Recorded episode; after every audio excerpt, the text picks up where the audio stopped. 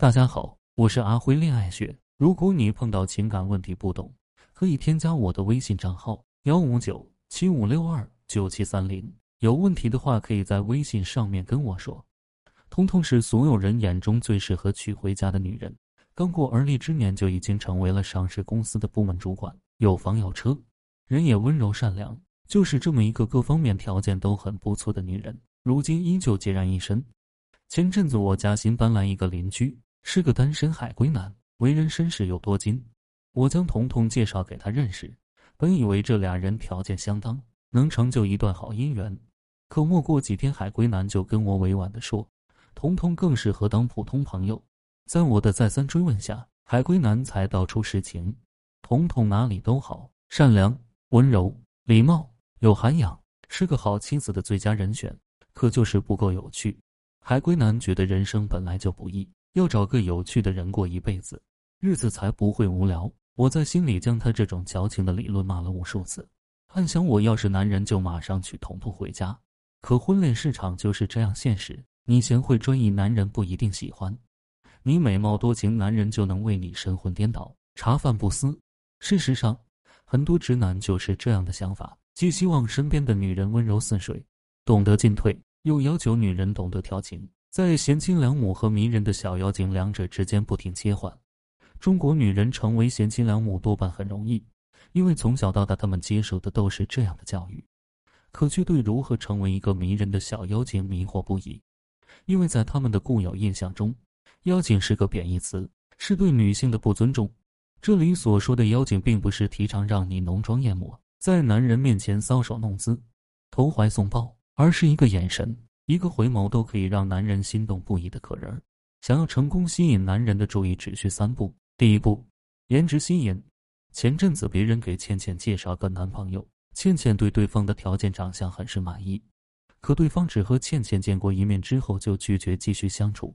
倩倩郁闷了好一阵子。半年后，倩倩从介绍人的朋友圈中看到了对方已经有了谈婚论嫁的女友。那个站在男人身边的女孩，肤白貌美，我见犹怜。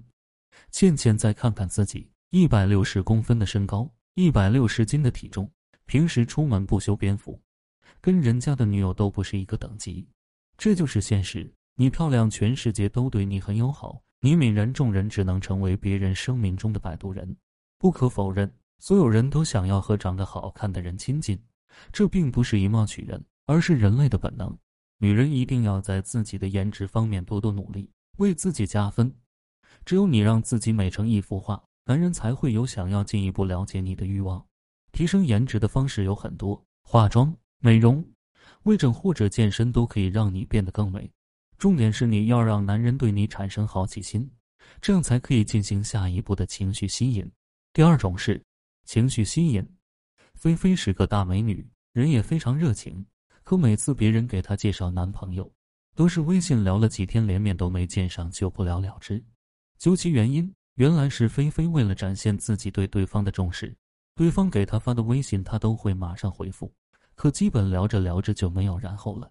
在这里要提醒各位女生，千万不要秒回微信。秒回在你看来是对对方的尊重与重视，在对方看来却是你根本没有什么神秘感，大大降低了对方的征服欲，自然觉得跟你在一起没什么挑战与乐趣，对你失去了兴趣。那么，怎样才能在与男生交往时让对方对你一直保持着一颗好奇心呢？这就需要女生在与男生的接触中时刻注意给男生留有悬念。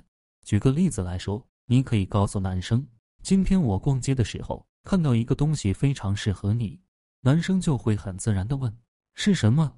这时聪明的女生就会娇嗔着告诉男生：“等下次一起出门的时候，我指给你看。”男生一听就会对下次约会充满好奇，迫不及待的约女生出来了。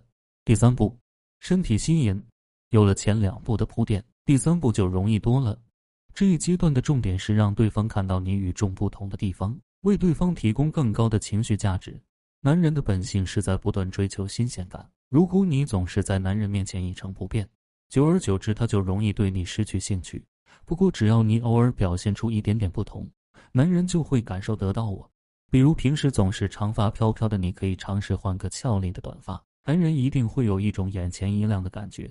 冰清玉洁的小龙女固然美貌冷艳，但时间久了也会像张爱玲笔下的白玫瑰一样，成为粘在衣服上的一颗范例。偶尔学学黄蓉那般娇憨可爱、活泼任性，你就会成为男人心中永远的朱砂痣。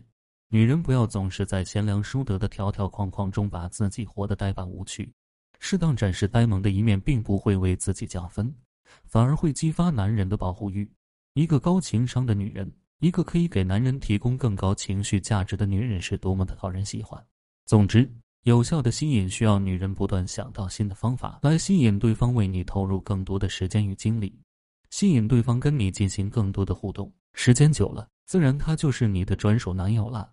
今天的课程就到这里。如果你遇到感情问题解决不了，可以添加我的微信账号咨询任何问题。感谢大家收听。